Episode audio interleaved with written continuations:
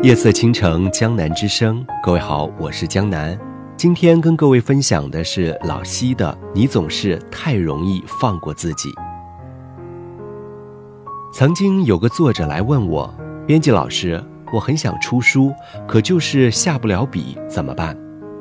我对他说：为什么下不了笔呢？是不是因为没有构思好？你写好目录大纲了吗？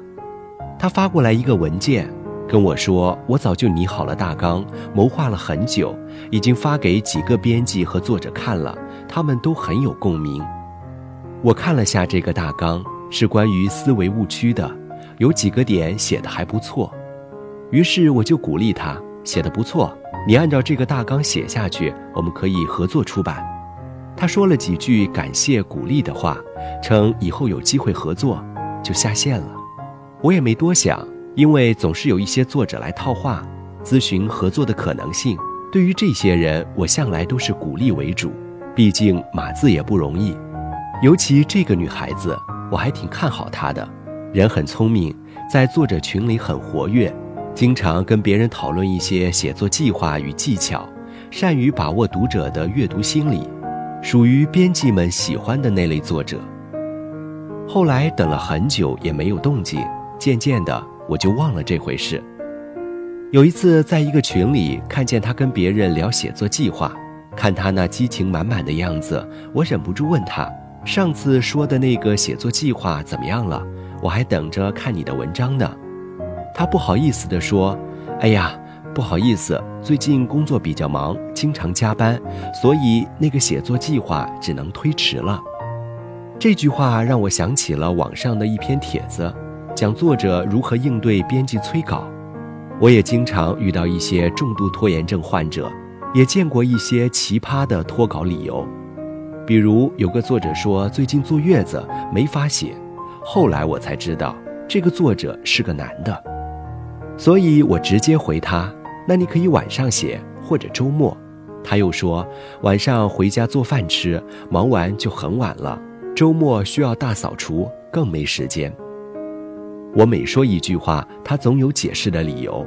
我说，其实也花不了多少时间，你每天抽时间写两千字，一开始不管写的好坏，都要坚持下去。十四天后，写作的习惯就形成了。过了一会儿，他回了一句：“道理都懂，可我是重度拖延症患者。”话聊到这个份上，也就无解了。后来，我跟一位摄影老师聊天。恰巧他也认识这个作者，说起他的拖延症，摄影老师说，之前我们在一个摄影圈里混的时候，有摄影老师向他约稿一整套，他拖了人家两年都没有交稿，私下里却总是跟我们讲他的拍摄计划。后来大家都知道了，再也没有老师向他约稿了。我有些好奇，既然这是他的爱好，为什么却坚持不下来呢？摄影老师说：“可能怕麻烦吧，一本书比一篇文章麻烦多了。他选择那么多，随便做点什么也能挣个小钱养活自己，肯定不愿吃苦受罪。那他为什么还喜欢到处跟别人讲他的写作计划呢？这一点我一直没想明白。说给自己听的呗。”摄影老师一句话道破天机，我这才明白。他每次拖延的理由不是说给我听的，是说给他自己听的。每次遇到困难的时候，他总是选择容易的，然而他又知道这样做不对，于是找一些借口来宽慰自己。他人聪明，选择又多，每次困难到来之际，他总能嗅到一丝味道，提前做好准备，每次都能趋利避害，做出最让自己舒服的那个决策。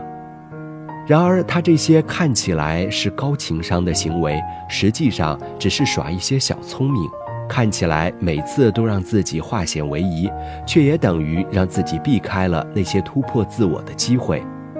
看起来选择很多，实际上只能维持自己低水平的生活，迟早会面临没得选的那一天。短期内是舒服了，长期必然害了自己。这件事让我想到了一个朋友，他说现在年纪大了，就学会了偷懒，能用百分之七十的力气把事情做到及格，就绝对不会用百分之百的力气把事情做到完美。我说，如果不逼自己一把，你永远不知道能走多远。朋友哈哈一笑说：“你别给我灌鸡汤了，道理我懂，可我就是走不出自己的舒适区。每当我想要再拼一把的时候，内心里就会出现另一种声音：别拼了，你已经拼了半辈子了。”做好手里的事也能活得不错。他顿了顿，接着说：“这时候我就有点犹豫，往往选择等等看。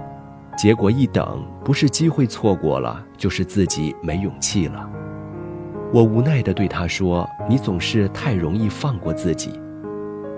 年轻的时候总以为来日方长，现在偷个懒也没什么，舍不得让自己受苦。”不愿多花功夫让工作尽善尽美，喜欢煲电视剧，觉得早起跑步太难，总想睡个懒觉。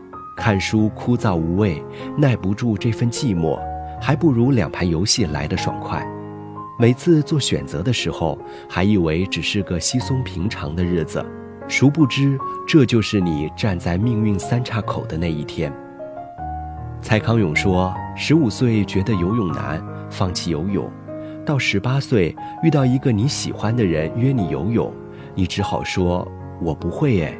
十八岁觉得英文难，放弃英文；二十八岁出现一个很棒但要会英文的工作，你只好说“我不会诶。人生前期越嫌麻烦，越懒得学，后来就越可能错过让你动心的人和事，错过新风景。放过自己很容易。让生活放过你，却很难。愿你我共勉之。